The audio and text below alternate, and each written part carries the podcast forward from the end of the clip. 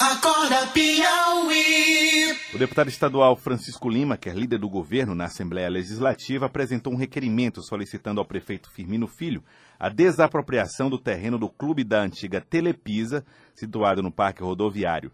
O parlamentar sugere que no local sejam construídas novas casas para os moradores atingidos pela enxurrada causada pelo rompimento de uma lagoa que se formou no terreno. O deputado Francisco Lima está conosco e vai conversar a respeito deste e de outros temas. Deputado Francisco Lima, bom dia. É, por que essa proposta? O Parque Rodo... o, o, campo da Telepisa, a região ali do uh, o clube da Telepisa, tem espaço suficiente para todas essas famílias? É um terreno apropriado? Bom dia. Então, bom dia, Joelso, bom dia, Fenelon, bom dia a todos os ouvintes do Acorda Piauí aqui da, da Rádio Cidade Verde, né? Bom, primeiro por uma questão muito óbvia, né? É, tem dois lados. Aquelas casas, elas foram é, destruídas por força da água porque elas estão numa encosta muito próxima a, uma, a um córrego. Ali é um antigo córrego que, que nem que seja só na época das chuvas, né? Então, levar, deixar que essas casas sejam reerguidas lá, então é incorrer no risco, mais cedo ou mais tarde, poder acontecer a mesma tragédia. Segundo, porque essa área lá são quase 4 hectares, ociosa, e que a forma como ela está sendo preservada lá, apenas para especulação, já que ela não está sendo utilizada lá, pertence a uma empresa de telefonia, foi a responsável pela tragédia. Por outro lado, é, se sabe que é, as dificuldades que levou o poder público não acompanhar, não fiscalizar, não.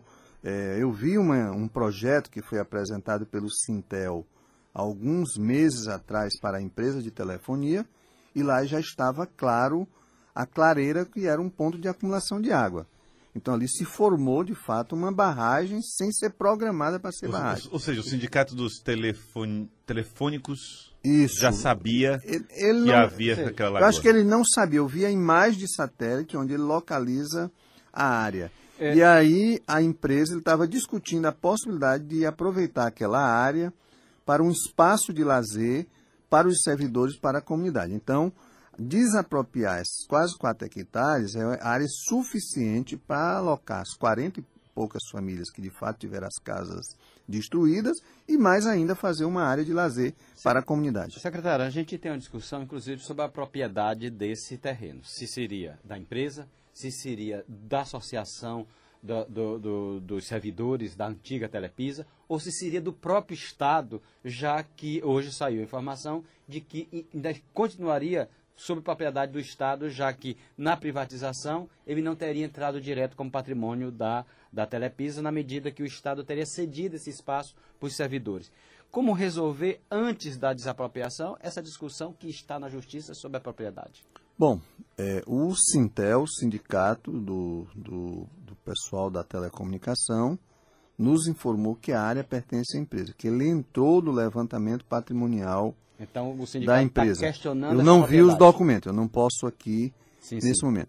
É, se for do Estado, está muito mais é fácil. Muito mais fácil, né? Porque aí o próprio Estado pode fazer isso. Mas a informação do Sintel, é, que, digamos, representa em parte aí a associação, que já nem existe mais, é, diz que é da empresa da empresa é, telefônica, não é? Uhum. Então, eu vejo assim, acho que esses bate-boca de, de quem é a responsabilidade, de quem não é, isso não interessa muito à população.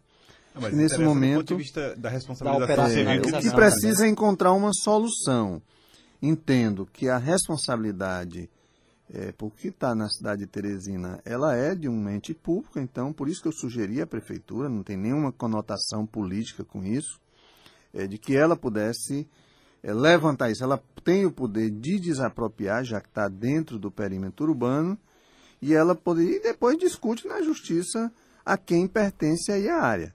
Se for do Estado, faz um entendimento. Mas o que a gente precisa impedir é que aquelas famílias é, volte a situar as suas habitações naquela encosta.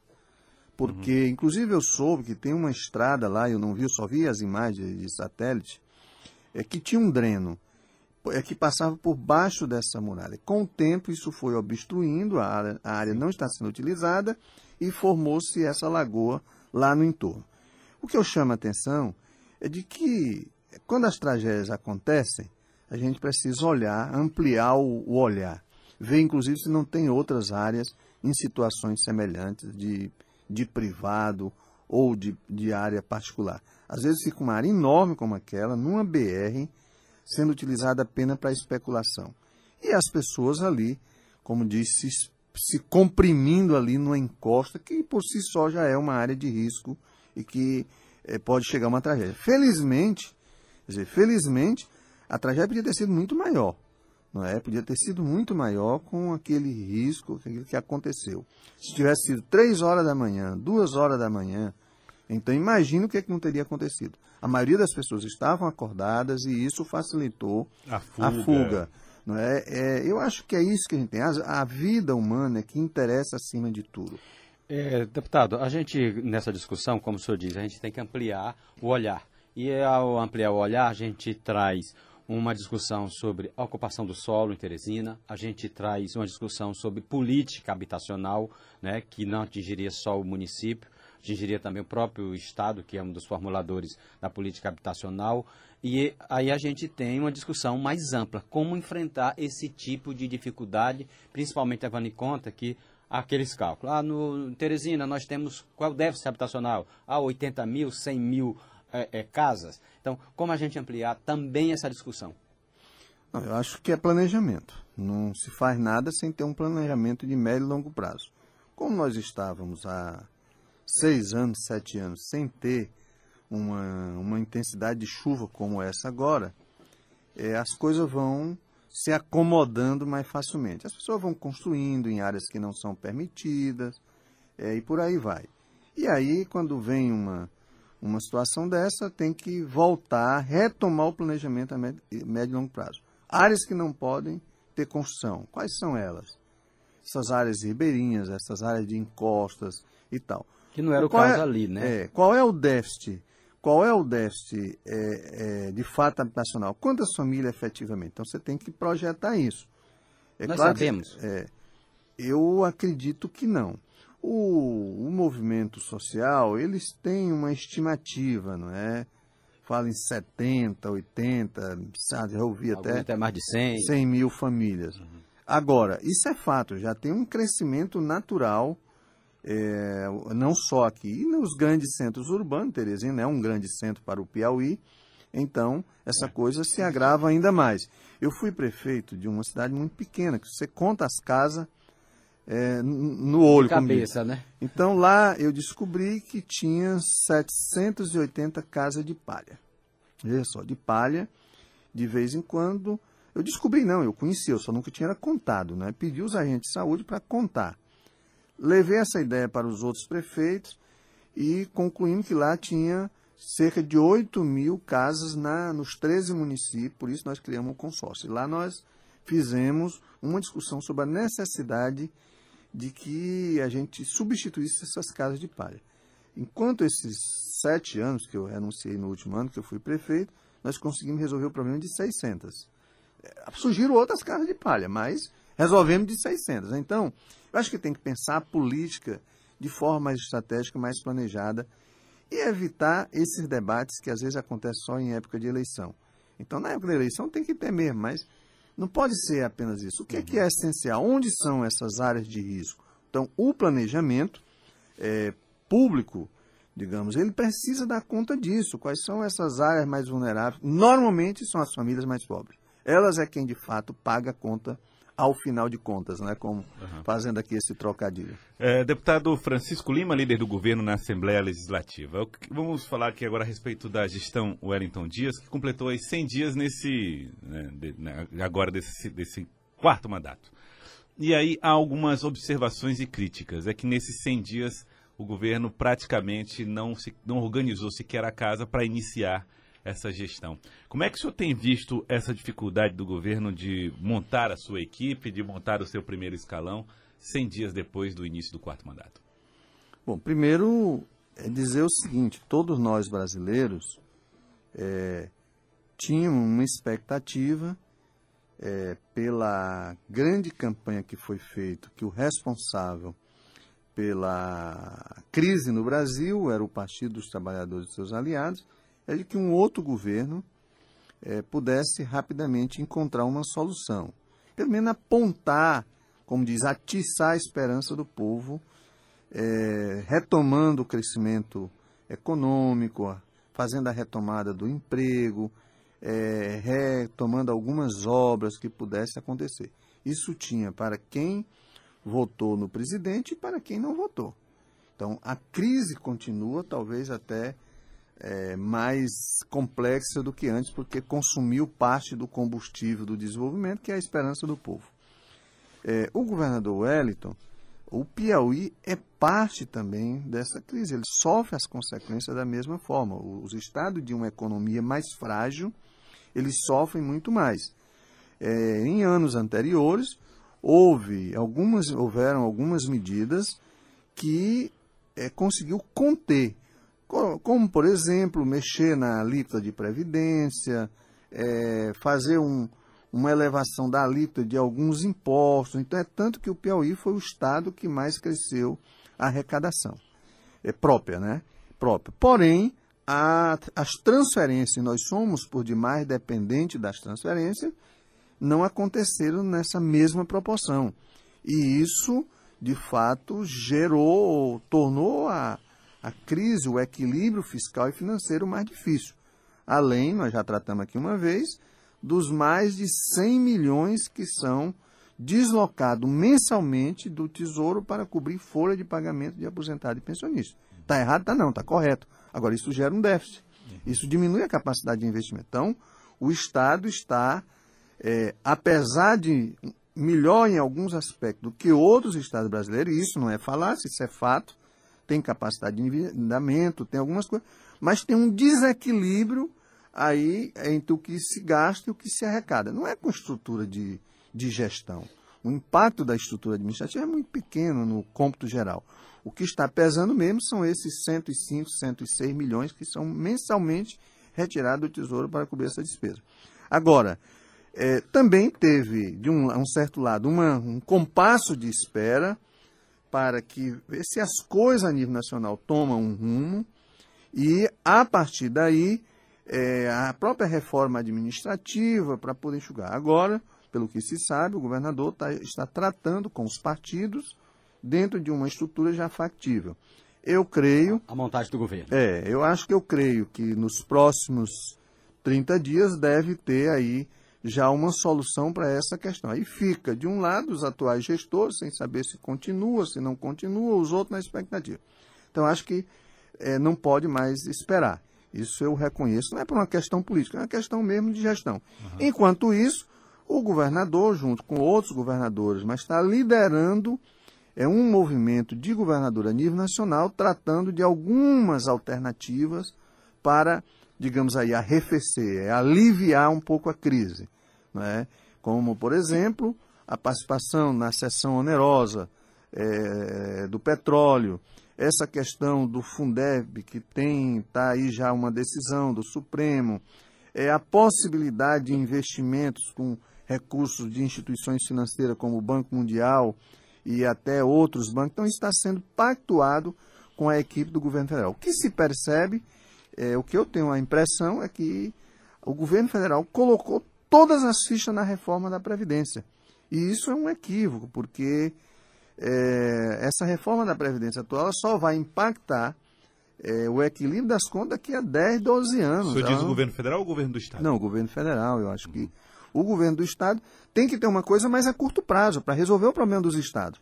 O Rio de Janeiro está atrasado por quê? O Rio Grande do Sul está atrasado por quê? Minas Gerais está atrasado por quê? Rio Grande do Norte. Rio Grande do Norte é calamitosa a situação do Rio Grande do mas, Norte. Deputado, a gente não tem uma situação em que muitos estados deixaram de fazer o dever de caso elementar. E quando o senhor fala no Rio de Janeiro, não tem falado do Rio Grande do Sul, porque o Rio Grande do Sul tem a questão da folha de aposentados que é muito grande. Mas no Rio de Janeiro, claramente o Estado não se organizou, não se programou, gastou demais, sem falhar nos próprios escândalos que mostram um sumidouro de dinheiro. É, só esperar repasses também não é muito limitado? Não, claro. Eu não posso só esperar repasses. É, mas tem que encontrar soluções que é, resolva, ou pelo menos amenize uma situação estrutural. Essa questão da Previdência, inclusive aqui tem problema. No passado, o recurso é, da Previdência foi retirado para pagar a folha de pagamento, para socorrer outras situações. E isso agrava agora. A folha de pagamento do, dos aposentados, na verdade, ela chega aí a 240 milhões aproximadamente, segundo o secretário Rafael Fontelli. O Estado arrecada 100, 100 120, 100 por aí, e o resto é coberto pelo Tesouro. É o déficit. Então tem problema. Agora, é, o, tem um problema maior porque o Estado, ou seja, o país ele vinha num crescimento. Por que, que essa situação só aparece agora? O país vinha com a economia crescendo. De repente ela começa a desacelerar. Mas isso já tem seis anos. É, isso começa a desacelerar. Não, mas aí ela vai consumindo. Você vem andando no carro a 140. Quando você entra na reserva, você se dá conta que não tem que não tem mais combustível suficiente. Aí você reduz para 80, que seria, digamos, uma velocidade econômica. Mas você já está na reserva, né? Aí já não consegue sustentar mais. Eu acho assim, o, o país tem que retomar a rota do desenvolvimento. Ela não pode colocar todas as cartas apenas na questão do capital. O Frei Beto, que esteve aqui, inclusive foi entrevistado de forma... Leonardo Boff. É, o, desculpa, foi Leonardo, foi Leonardo Boff inclusive com muito conhecimento aí pelo Joel, eu vi que ele tinha lido os livros do, do, do Frei, viu? ele é tudo. Ele, dizia, ele disse o seguinte na palestra que ele fez, olha, a crise ela advém de um sistema que tem como sustentação quatro coisas. E a gente não sai dessa crise com base nessas coisas. Primeiro, é desrespeito ou subtração de direitos humanos. Terceiro, é a maior concentração de riqueza que já se viu na história do mundo, não é do país. Quarto é a, devasta, a devastação ambiental. Aliás, terceiro é a devastação ambiental. Então, é, enquanto nós tratarmos, e, e, e, dentro dessa questão de direitos humanos, a questão da solidariedade. Então, veja só, nós precisamos encontrar uma solução. O que, que acontecia, o que, que aconteceu na época do Lula? Teve a crise, ele apostou no consumo interno. Ok. Ele apostou no investimento em grandes, é, em alguns negócios, inclusive na saída das empresas brasileiras para prestar serviços em outros países. Elas ganharam dinheiro, mas gerou toda essa onda do financiamento de campanha, inclusive questionável. Mas foi uma aposta que foi feita. Ele apostou nos projetos sociais, resolveu o problema da habitação, pegar o dinheiro do FGTS e outras capacidades, mas gerar emprego aí. Então, é, e isso é um, é, um, é um planejamento a médio prazo e um, um incentivo da economia para que ela possa ocupar a mão de obra. Isso deu certo por um período. Porém, na hora que começa a evasão da, do capital que está especulando aqui, era tirar o capital da especulação. É, eu vi um dado também citado pelo Frei Leonardo Boff, que em 2015, 68 pessoas detinham 50% é, de toda a riqueza do país. Agora, em três anos depois, só são 15 pessoas. É, só são 15 pessoas. Então, não se sobrevive com especulação. O país não tem como retomar sua rota com especulação. Por isso que, na reforma da Previdência, nós, eu pessoalmente, sou contrário a essa história da capitalização, de utilizar o seu recurso da Previdência e entregar para os bancos. Isso não deu certo. De 32 países que experimentaram isso, 18 já refizeram. Tem 10 que querem refazer, mas não sabem como fazer a transição. Então, o índice de suicídio no Chile é 10 vezes maior do que o que era antes. Então, não posso apostar tudo na iniciativa privada especulativa. Eu tenho que apostar na produtiva. E essa é a questão. Eu queria agradecê-lo, deputado Francisco Lima, líder do governo na Assembleia Legislativa. Muito obrigado pela participação conosco aqui no Acorda Piauí. Bom dia. Nós aqui agradecemos, Joelso e Fenelon e a todos os ouvintes da Cidade Verde. Muito obrigado. Agora 8 horas 3 minutos. Acorda Piauí.